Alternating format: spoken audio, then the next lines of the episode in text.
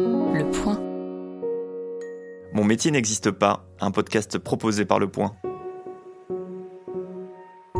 Aujourd'hui, j'ai rendez-vous avec Lucie.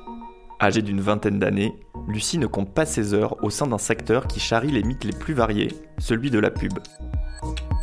La vie de Lucie ressemble-t-elle à celle du héros de 99 francs? Pas vraiment.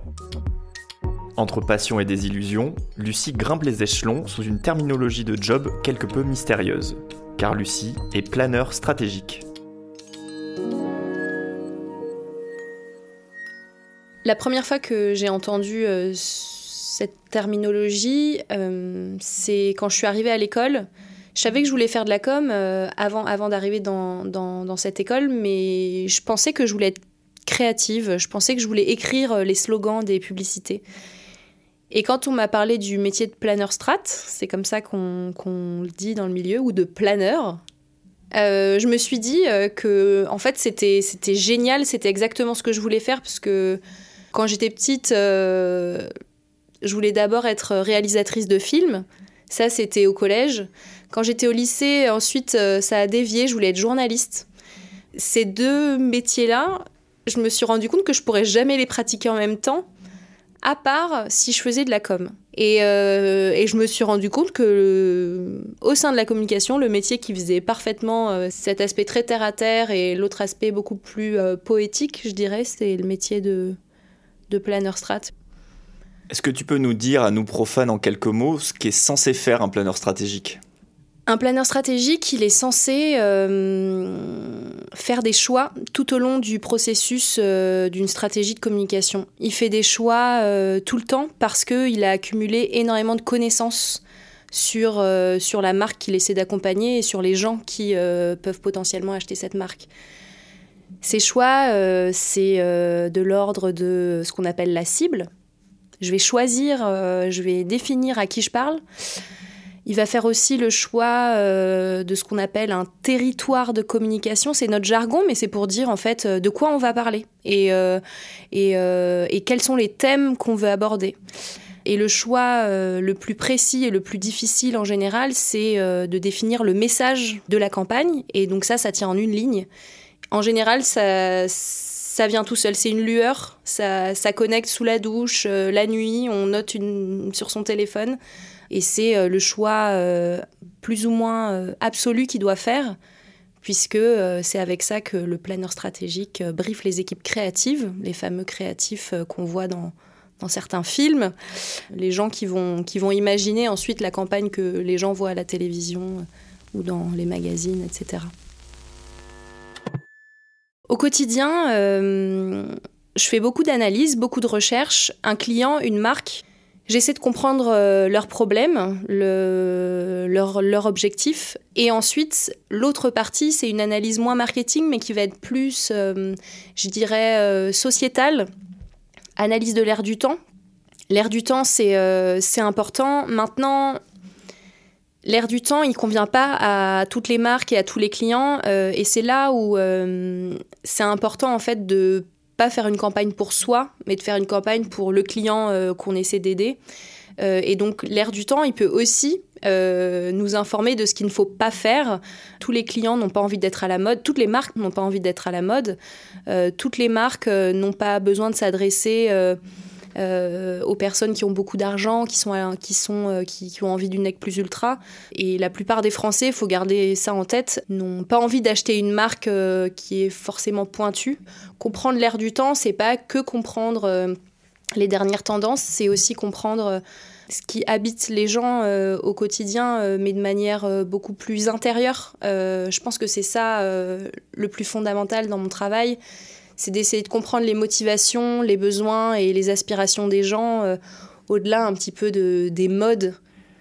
Est-ce que tu dirais au fond que tu es la sociologue un peu de ton agence de communication, celle qui est là pour euh, déterrer et trouver des tendances qui traversent la société?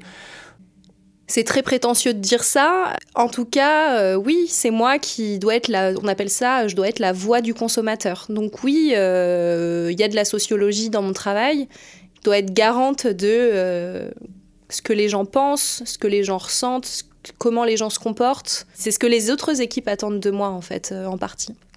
Et justement, à ce titre, est-ce qu'il t'est difficile, toi, de te plonger, entre guillemets, dans la vie du français euh, lambda, appelons-le comme ça sans, euh, sans aucune notion péjorative, quand on sait que tu vis dans une grande métropole, que tu n'as pas forcément le mode de vie de ce français lambda, est-ce que tu as des difficultés tout simplement de te projeter dans le quotidien d'une personne que tu ne connais pas?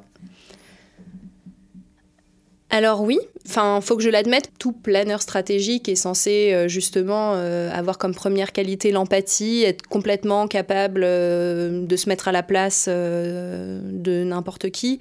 La réalité c'est que on vit à Paris et on est complètement déconnecté de ce qui se passe en France. Surtout dans la pub, on est complètement biaisé et je dois admettre que ce qui a longtemps été un petit peu ce que je pensais être une faiblesse euh, quand je suis arrivée dans le monde de la communication, c'est mon milieu social euh, et le fait que je connaisse personne dans ce milieu. Je suis arrivée avec vraiment aucun réseau. Euh, je viens d'une famille à l'origine d'agriculteurs. Mes parents sont techniciens dans la santé. Enfin, j'avais vraiment un peu honte quand on me demandait Et toi Et en fait, aujourd'hui j'ai réalisé à quel point euh, c'était important, même dans mon travail, d'avoir cette connexion euh, justement à, la vraie vie, en fait, en dehors de, notre microcosme euh, parisien.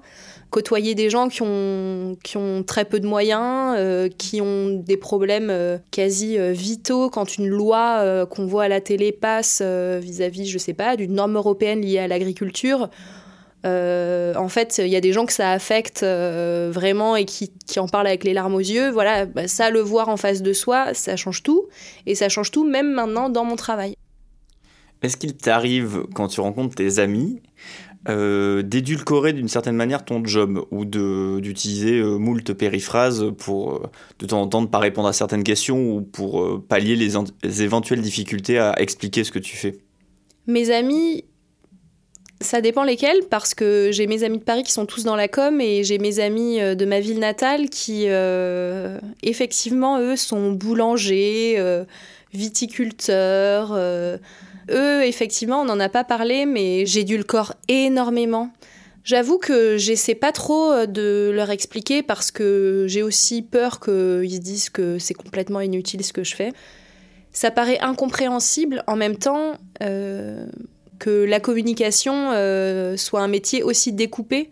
On pense tous qu'il y a une personne chez Michelin qui, euh, a imaginé ce film, ça a fait rire tout le monde, puis, euh, on a pris une caméra, on l'a tourné, puis c'est fini.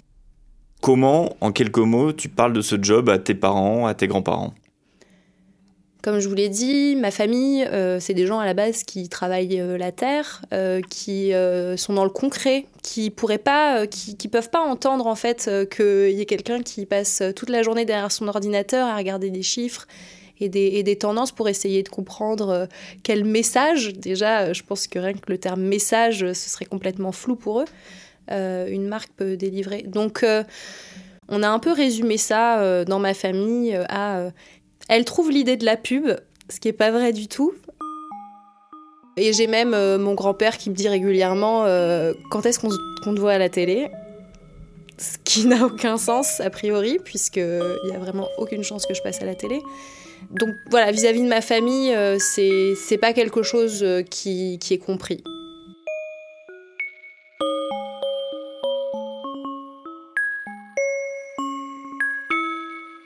En fait, si on réfléchit euh, au fondement de, ce métier-là, c'est euh, faire acheter plus, toujours plus de choses aux gens, euh, créer le désir auprès des gens. C'est comme ça, en tout cas, que qu'on voit le marketing et que, a priori, c'est ce à quoi la communication sert.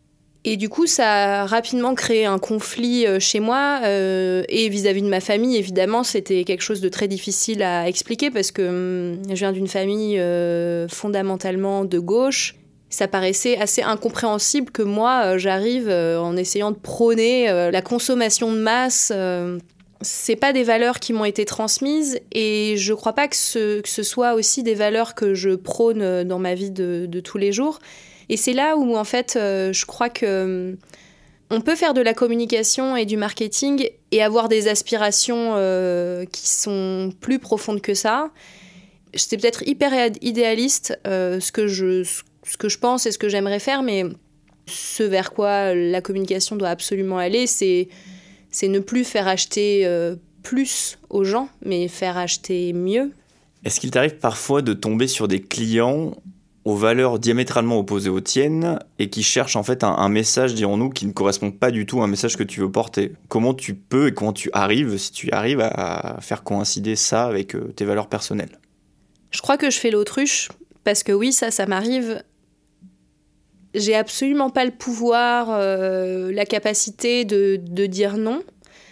Et dans ce cas-là, je crois que j'ai euh, une méthode euh, assez basique, c'est que je mets tout sur pause et je fais mon travail. En fait, je comprends qu'il puisse y avoir des personnes qui veulent se débarrasser tout bonnement de la publicité, parce que moi-même, je suis témoin d'une très faible qualité publicitaire globalement en France donc évidemment euh, que je trouve ça très polluant en fait euh, certains formats euh, sur les réseaux sociaux qui peuvent nous interrompre, surtout pour nous proposer un message qui est d'un ennui terrible. En fait, pour moi, juste parler de publicité, ça n'a pas vraiment de sens. Je pense que c'est ce qu'on en fait en fait qui, qui va plus ou moins agacer ou non les gens. Et les grandes publicités, les gens les adorent c'est ça en fait euh, l'ambition, c'est que la, publicité, qu'elle devienne un produit culturel. C'est comme ça que nous, on pratique euh, nos métiers dans les agences de communication créative. Euh, personne se dit que il va au boulot chaque matin pour interrompre de manière insupportable les Français, quoi. D'un œil extérieur, on a l'impression que le rendu des messages véhiculés par les marques sont souvent assez euh, comparables. Je vais prendre un exemple très précis dans le domaine de l'automobile ou dans le domaine des cosmétiques, notamment du parfum. On a l'impression que les publicités se ressemblent, que les messages se ressemblent. C'est complètement juste et c'est quelque chose qu'on dit à nos clients euh, tout le temps. C'est une forme d'audace que de ne pas faire comme tout le monde et il n'y a pas beaucoup de marques finalement qui ont cette audace-là. Donc euh, c'est mon objectif, moi c'est mon rêve hein. à chaque fois. Euh, j'ai un peu le rêve de révolutionner, euh, de, de, faire une pub de papier toilette qui parlerait d'œuvres d'art, j'en sais rien. C'est un peu toujours notre objectif de faire des choses un peu folles comme ça. Et vous pouvez pas vous imaginer le nombre de choses folles comme ça qui sont proposées tous les jours en agence de pub et qui sont rejetées par les clients par manque d'audace. En 2004, le groupe Marcuse, rassemblant sociologues, économistes et philosophes français, publiait De la misère humaine en milieu publicitaire. Il dénonçait un secteur qualifié de pilier de la société capitaliste, moteur du consumérisme. Loin de l'image d'épinal des pubards cocaïnés, la publicité peut-elle enfin s'affranchir de ces vieux démons? Mon métier n'existe pas est un podcast de Romain Gonzalez. Découvrez dans chaque épisode la réalité de ces nouveaux métiers, aux intitulés parfois bien difficiles à déchiffrer. Retrouvez tous les épisodes de Mon métier n'existe pas et l'ensemble des podcasts du Point sur Apple Podcasts, Google Podcasts ou sur votre application de podcast préférée.